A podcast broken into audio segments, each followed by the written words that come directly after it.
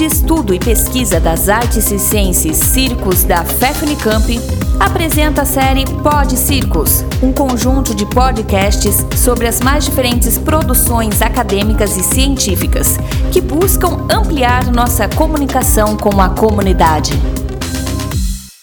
Olá, eu sou Luciana Viacava, sou a palhaça Lola.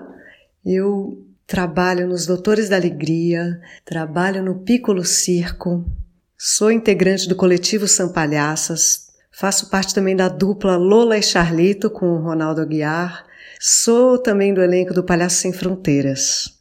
Primeiro eu queria agradecer o convite de poder falar e compartilhar um pouco da minha experiência como professora de palhaçaria, né? É, como trabalhar essa pedagogia, acho uma ótima pesquisa. Que bom que a gente pode reunir um monte de pessoas e olhares diferentes sobre essa arte, que é a arte de ensinar e a arte do palhaço, né? Bom, eu cheguei no palhaço através do teatro. É, eu fazia teatro escola Célia Helena e já estava quase no final do curso, faltava, sei lá, um ano para acabar, quando uns amigos foram fazer uma oficina de clown com o Fernando Vieira, que tinha estudado na escola Philippe Goulier, que naquela época acho que era em Londres, ou, é, era em Londres. E eu fui fazer essa oficina, não sabia do que se tratava e tal, mas o pessoal falou que era muito legal, não sei o que, eu fui. Aí quando eu fiz essa oficina, quando eu cheguei, que comecei a fazer os primeiros exercícios, eu falei, nossa, é isso que eu quero fazer da vida. Porque o prazer que eu senti em fazer as pessoas rirem e a liberdade que eu senti e o prazer de estar em cena e a liberdade de ser quem se é, sabe, no lado mais besta, mais verdadeiro, puro, ingênuo. Aquilo para mim me trouxe assim uma revelação de algo que muito potente. E eu falei, nossa, é isso que eu quero fazer.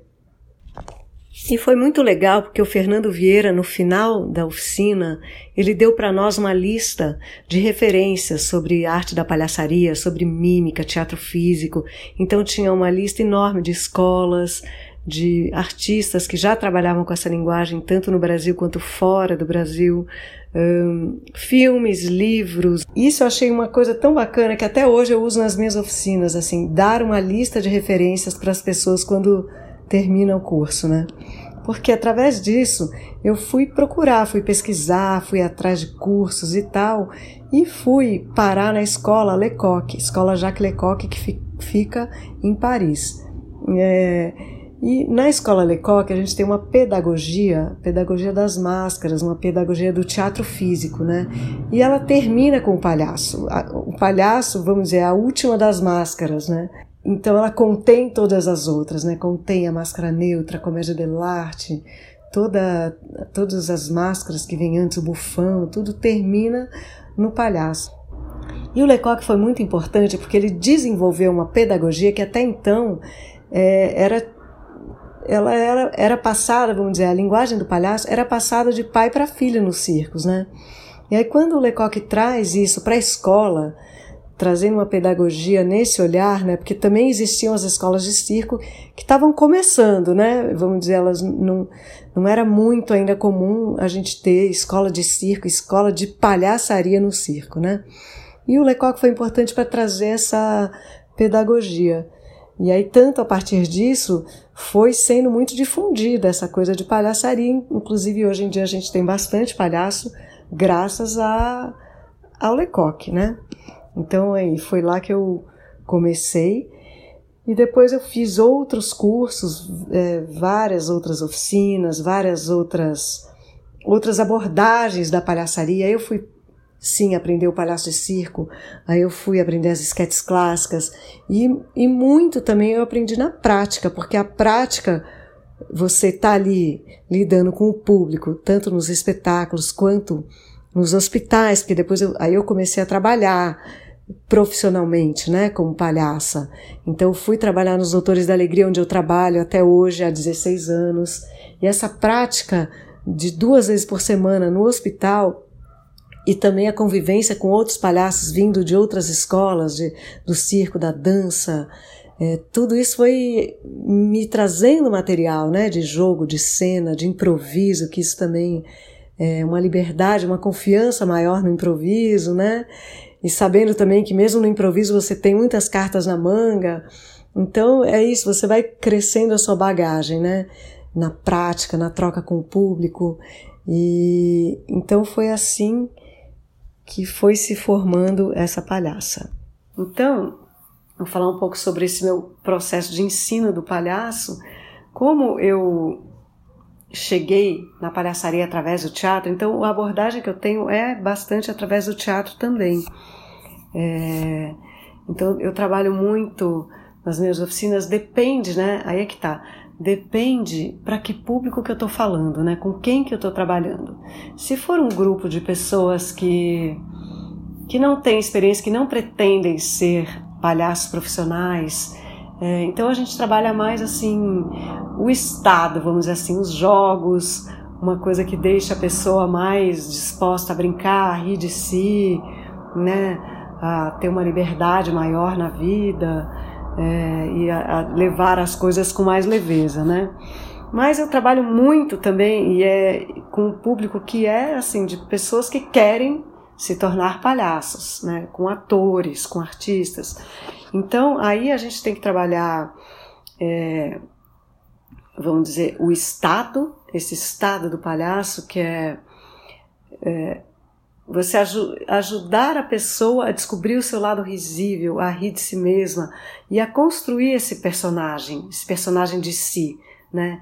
Então, de trabalhar, de trazer à tona é, a besteira, as fragilidades, essa vulnerabilidade, deixar eh, que as pessoas riam de você. Mas você também tem que se divertir com isso, né?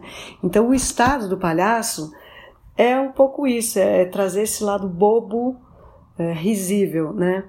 E nas oficinas eu trabalho, além de trabalhar o estado, eu trabalho de como colocar esse estado em cena, né? De como é, criar uma dramaturgia de cena, como desenvolver o raciocínio do palhaço, a fala, porque às vezes a fala também é, é difícil, né? Às vezes você tem muita coisa, porque eu trabalho muito assim de trazer, por exemplo, para o corpo as suas emoções, os seus pensamentos e tal. E a fala às vezes acaba que tira você daquele estado é, do palhaço, né? Então trabalhar a fala do palhaço também é importante é, trabalha a relação, a escuta de si, a escuta do outro, a escuta da plateia, né? Quando você trabalha em relação, quer dizer, você tá não só, você pode estar tá em relação a um objeto, em relação a uma outra pessoa. Quando, quando você está com outra pessoa em cena, essa relação vai trazer uma, uma hierarquia, né? Que às vezes no, no, no clássico da palhaçaria a gente vai chamar de branco, Augusto. É, mas às vezes eu posso ser mais augusto, vamos dizer, mais numa hierarquia mais baixa do que outra pessoa, mas aí quando tem uma outra terceira pessoa, eu posso estar mais acima, então essa hierarquia, a minha relação com o outro vai dizer quem eu sou também naquele momento, né? Então esse esse trabalho eu também gosto muito de levar para as oficinas, o tempo cômico, é, essa regra de três do palhaço, né, que a gente fala, que a primeira vez eu coloco uma situação, na segunda vez eu reforço essa situação e na terceira eu subverto.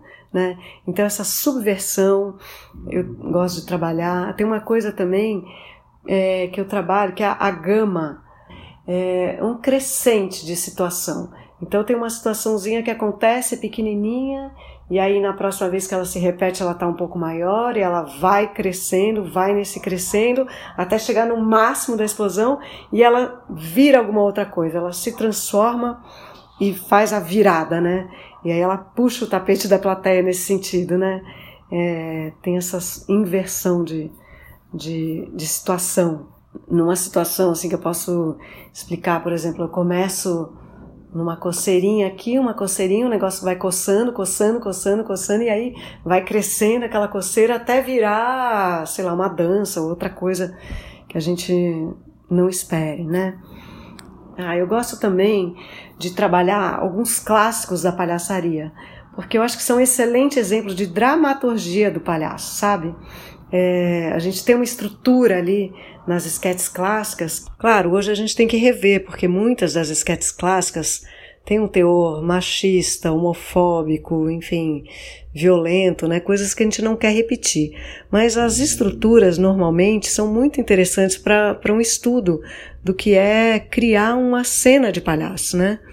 É, porque tem uma estruturinha ali é, pronta para você pegar e criar do seu jeito, sabe? Recriar.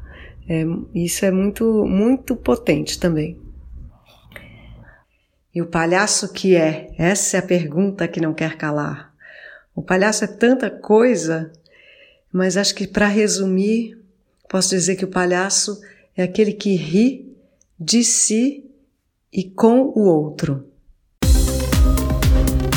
Muito obrigado pela atenção. Continue acompanhando nossos podcasts e outras publicações no Facebook, Instagram, no canal do YouTube, na web oficial Circos Unicamp, pesquisando o ensino do circo.